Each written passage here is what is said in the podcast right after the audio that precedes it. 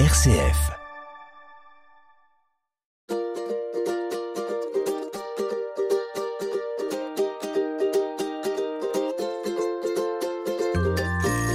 Aujourd'hui, nous recevons Marie-Laure Demag après avoir été chef de projet pour WWF, LPO et Léa Nature. Elle s'oriente vers la réflexologie et passe son DE d'infirmière. C'est le soin qui l'attend définitivement et actuellement elle exerce en tant que réflexologue ainsi que chercheuse et thérapeute dans les domaines de l'épuisement et du burn-out. RCF Anjou, famille, je vous aime, avec Cécile de Vitan. Bonjour Marie-Laure, je pense qu'il est utile effectivement de rappeler votre parcours parce qu'aujourd'hui vous venez nous parler microbiotique et vous teniez à le préciser, vous, n'êtes pas médecin, vous exercez vraiment en tant que chercheuse. Donc pour vous, c'est une piste d'approfondissement pour aller vers l'autre et vers le soin, c'est ça? Oui, tout à fait. J'ai découvert euh, le microbiote et, euh, et, et les tenants, les aboutissants, et on va on va revenir dessus.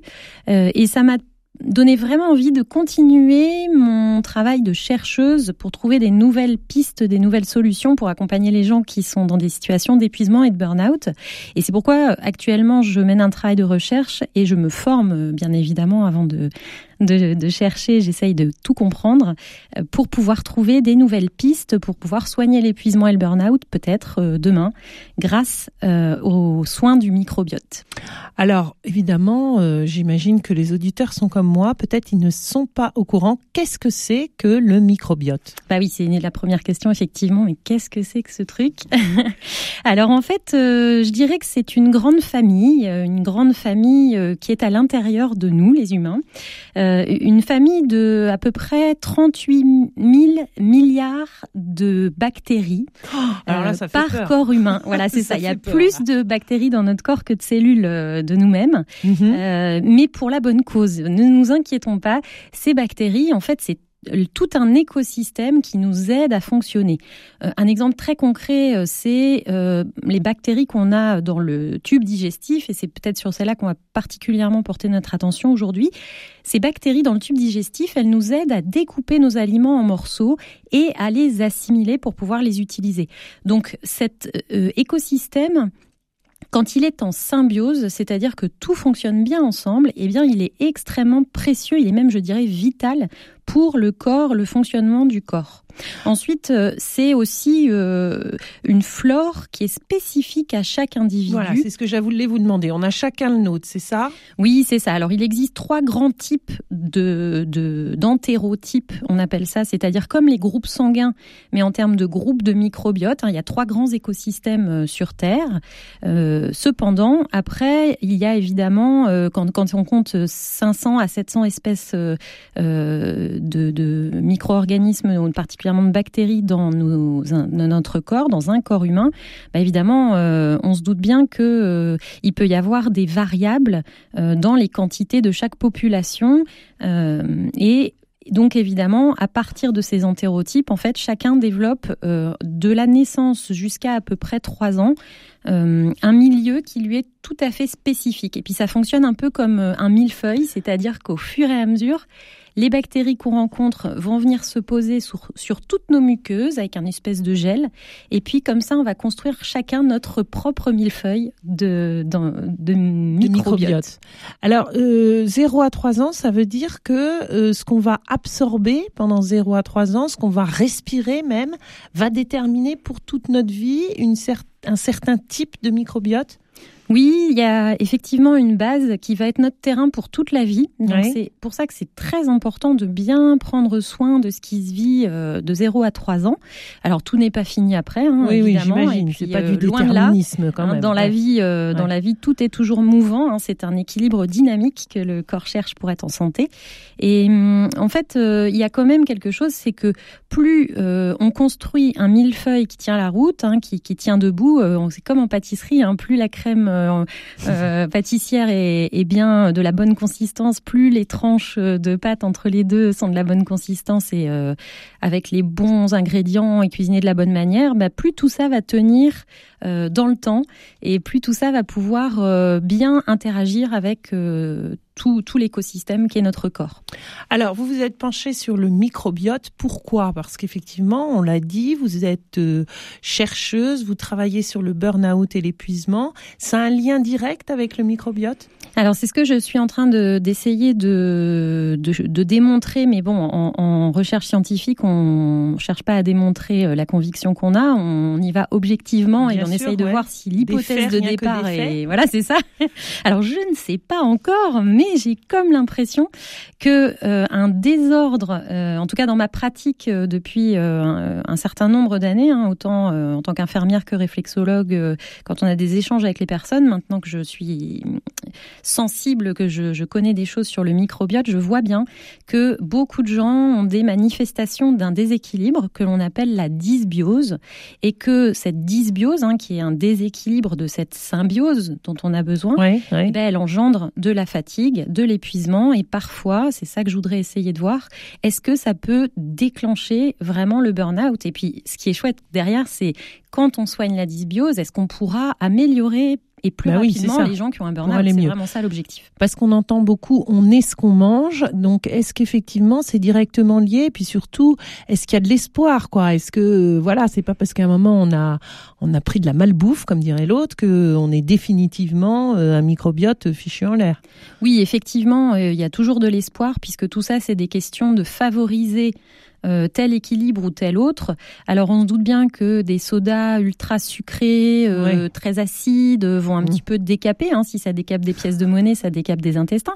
Donc évidemment, ça, ça abrase la muqueuse intestinale pour certains produits, on va dire. Euh, certains autres, par exemple, je parle de, de l'alcool. Euh, peut-être qu'un message que je voudrais faire passer, j'en profite, c'est de dire à nos jeunes de ne pas euh, boire à jeun et surtout pas tout ce qui s'appelle le binge drinking, c'est-à-dire de se saouler le plus vite possible. Ah oui. Ça, il y a parfois malheureusement des jeunes qui ah jouent bah à ce jeu-là. Oui, oui, et euh, ça, ça, bah, en gros, c'est comme boire de l'eau de javel. Hein. Ça décape le tube digestif pour de bon. Et euh, bah, c'est quand même compliqué et long de revenir, euh, enfin voilà, de re-ensemencer tout un écosystème, euh, ça ne se fait pas tout seul. Il va falloir y mettre les moyens. Alors, vous parlez des, jeunes ados, donc euh, je voulais vous demander de faire justement à tout âge. Est-ce que le, on parlait de 0 à 3 ans, donc effectivement pour le bébé c'est très important.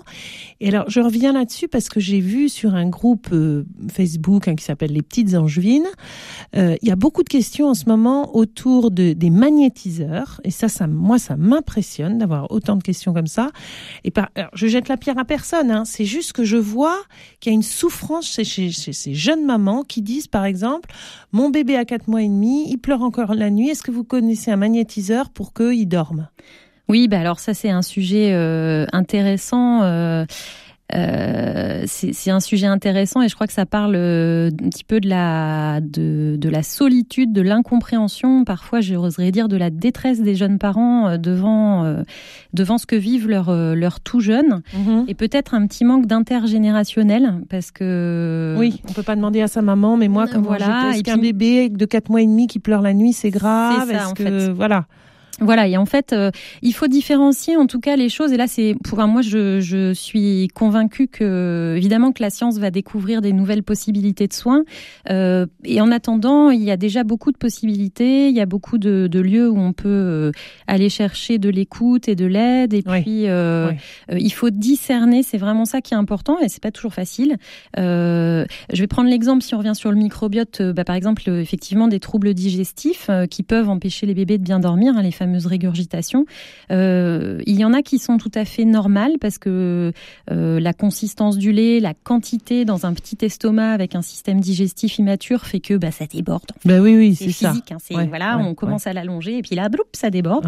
Euh, et puis après, il y a des choses plus graves, c'est-à-dire des intolérances qui peuvent arriver assez tôt, notamment quand les bébés ont eu certains virus. et hum, ça, en fait, ça a, c'est, très pointu.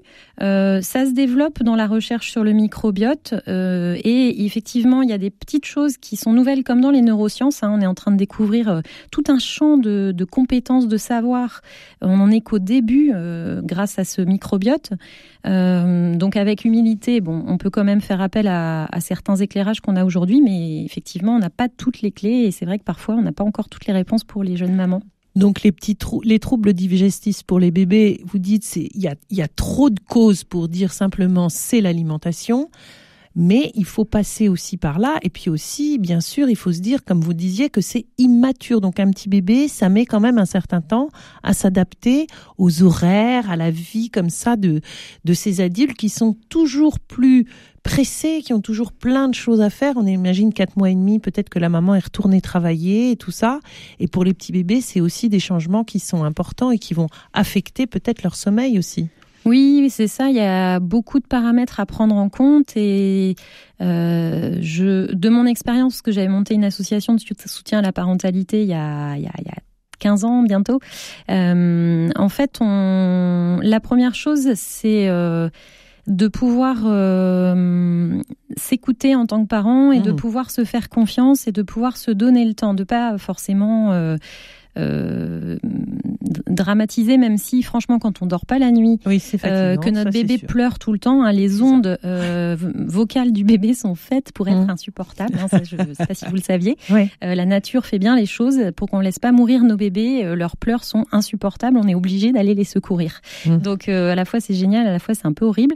Et donc du coup, il y a hum, des choses à prendre en compte. Il y a de la patience évidemment avoir, mais il y a aussi, et on le voit sur le microbiote, hein, euh, certains, certains virus. Alors j'ai pas envie de les nommer là parce que j'ai pas envie de faire paniquer euh, les auditeurs et puis euh, oui, oui, bien sûr. Euh, en, balançant des généralités qui vont pas où certains se reconnaîtront peut-être ou reconnaîtront leur bébé alors que ça mérite d'être creusé un petit peu plus. Mmh.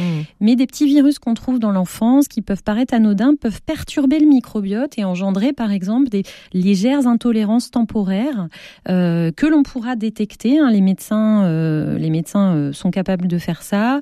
les personnes qui sont formées particulièrement sur le microbiote. Euh, euh, donc euh, moi, je, je suis les, les, les, cours avec le docteur Donatini, qui est euh, gastro-entérologue et qui fait la recherche depuis plusieurs dizaines d'années. Mmh. Ça n'est pas le seul. Et il, il, y a tout un réseau international qui travaille là-dessus. et donc, les personnes qui se forment, il y en a de plus en plus, peuvent aussi apporter des éclairages, notamment en faisant euh, des tests respiratoires aujourd'hui, euh, on peut, alors peut-être pas pour les tout petits, mais pour euh, à partir du moment où un enfant est capable de souffler dans un ballon comme un éthylotest, en fait, on va pouvoir proposer des tests pour identifier, selon évidemment des un entretien clinique avant, hein, il y a un certain nombre de questions à poser pour pour orienter des diagnostics possibles, et puis on va pouvoir consolider cette, ces pistes diagnostiques de dysbiose par un test respiratoire qui va nous donner le la, alors pour faire simple, on va mesurer des gaz. Euh, ces gaz viennent des bactéries qu'on a dans les intestins. Ce sont des déchets qu'elles produisent qui sont évacués par le sang et puis par l'expiration. Et donc on peut aujourd'hui mesurer ces gaz. On a miniaturisé un appareil de mesure, hein, ça fait comme un éthylotest. Et euh, en fonction de, de l'importance d'un gaz ou d'un autre, à jeun et puis après consommation de sucre, en fonction des symptômes, en fonction de tout un tas d'éléments, on va pouvoir euh, identifier des pistes de diagnostic encore plus spécifiques et euh, c'est très pointu et c'est parfois euh, très efficace. Je te tiens, tu me tiens, c'est idiot.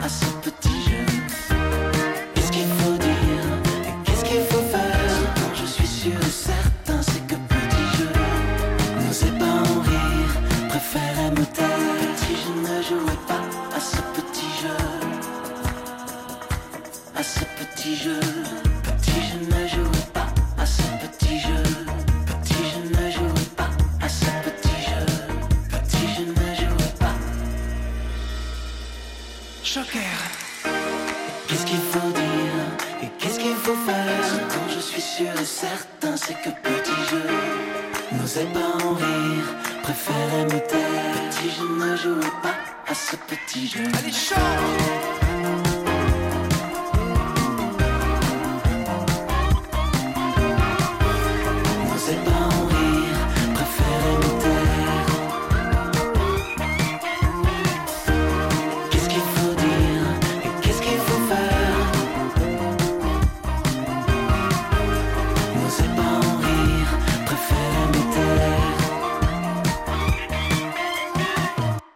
RCF Anjou, famille, je vous aime, avec Cécile de Vitan. Marie-Laure Demac, donc chercheuse en microbiotique, qui est avec nous aujourd'hui, notamment chercheuse, hein, parce que elle s'occupe de d'épuisement et de burn-out.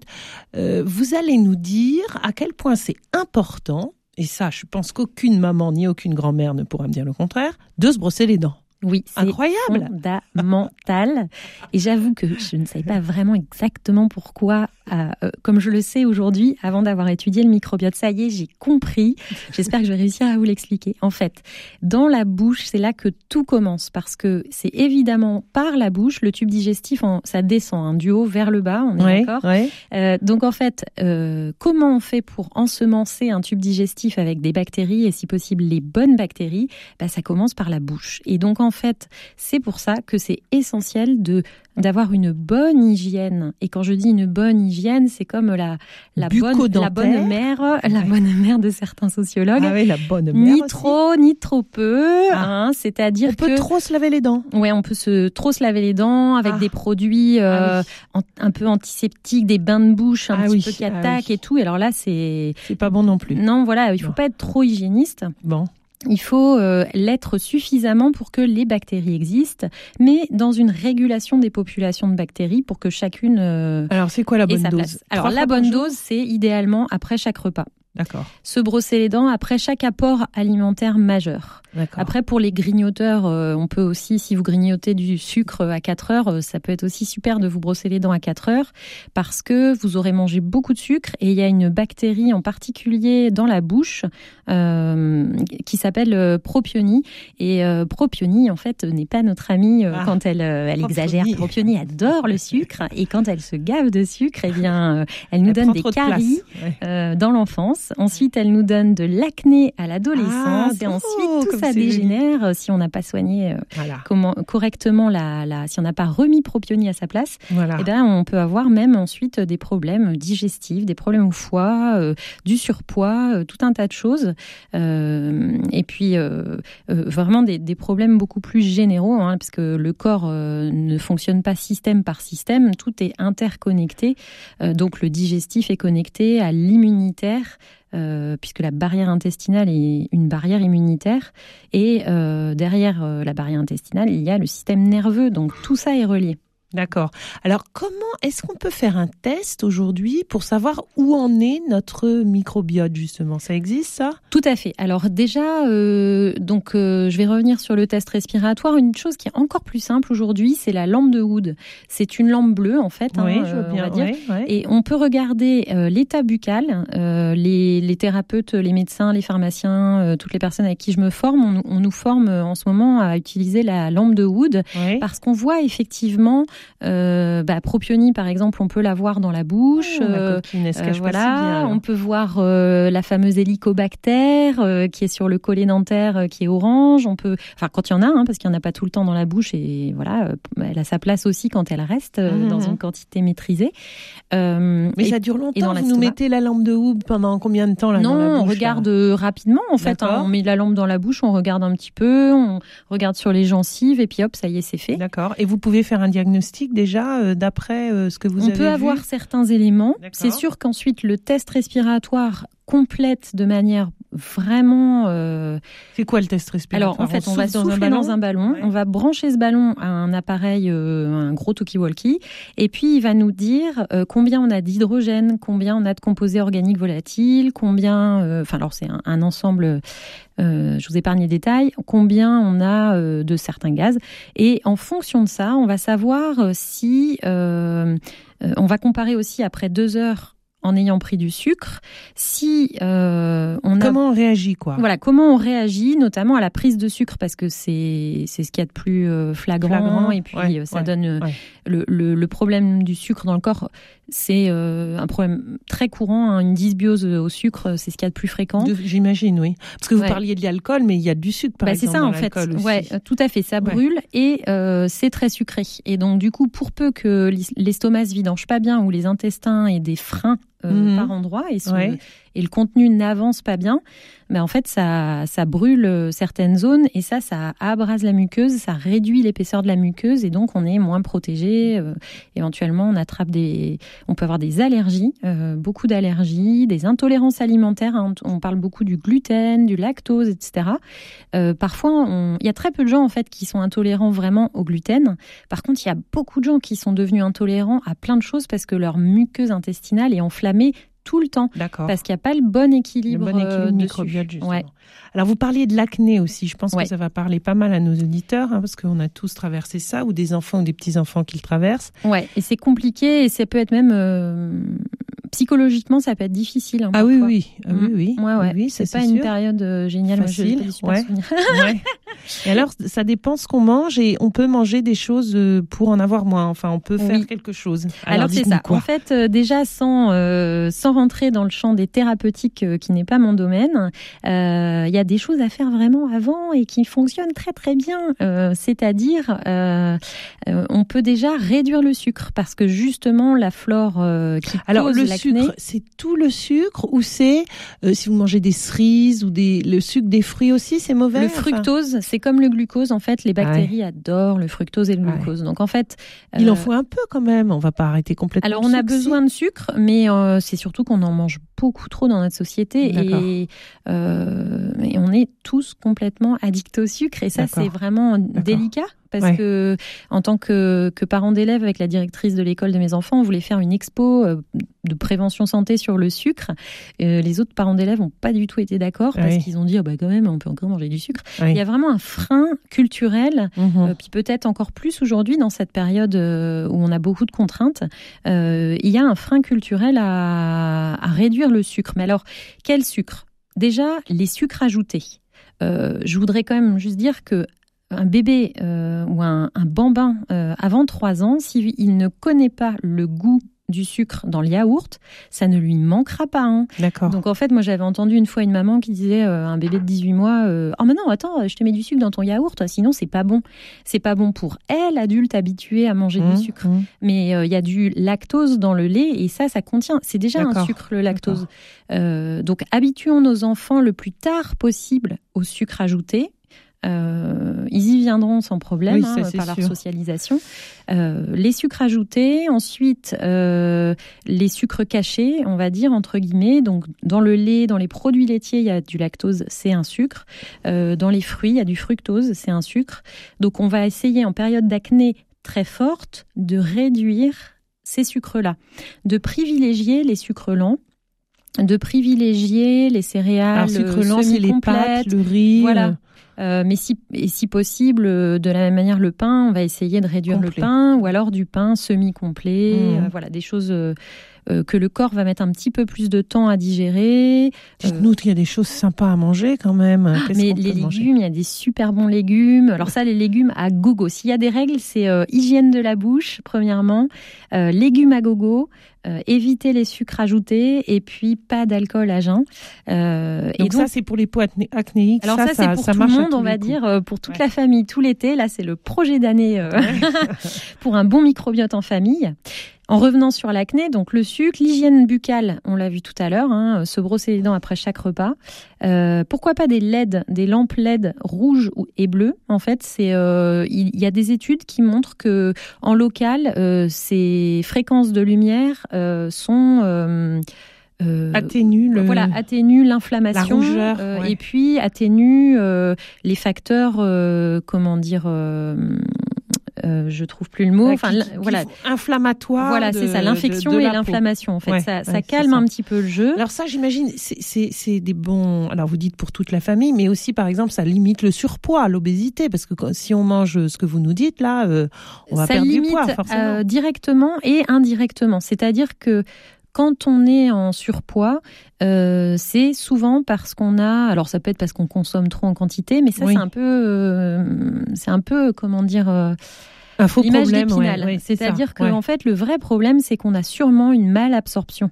Et on le voit bien quand on essaye de manger moins et qu'on continue à peser le même poids ou même à grossir pour certaines personnes. Mhm. C'est vraiment qu'on a un problème de malabsorption.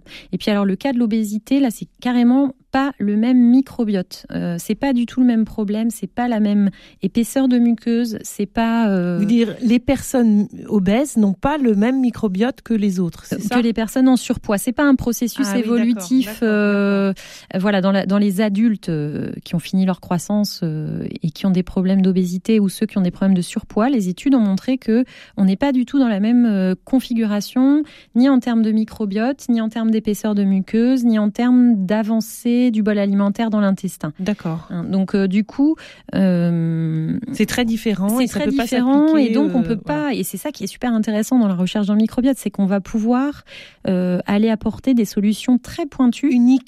Unique. Voilà. Affiner la, la solution. Ouais, tout à fait. Super. Et puis alors, dernier point, et ça je crois que vous êtes d'accord, vous nous l'avez dit dès le début, je veux que vous nous le disiez en conclusion aussi, pas d'alcool à jeun. Oui, c'est ça. Pas d'alcool à jeun, pas de, de drinking. binge drinking pour les jeunes. Euh, c'est une catastrophe. Je veux pas affoler les auditeurs. Euh, regardez les études si ça vous intéresse. Euh, Contactez-moi ou regardez le réseau ECIM, E-C-I-M. Il y a un blog avec euh, des études. euh, Le docteur Donatini met des, des publications dessus. Euh, vous trouverez aussi un réseau de thérapeutes formés, certifiés, des médecins, des. enfin, ouais, voilà allez chercher. les- personnes qui savent et qui vous emmèneront pas vers des fausses pistes qui vont vous faire perdre du temps et, et peut-être même de la santé. Et, euh, et effectivement, euh, pas d'alcool. Euh, c'est à terme. ça, pourrait expliquer à terme les, pires des maladies de la fin de vie. Et donc, du coup, évitons très tôt de partir dans une dysbiose et revenons à la symbiose et mangeons des légumes pour contribuer à cette symbiose. Merci Marie-Laure.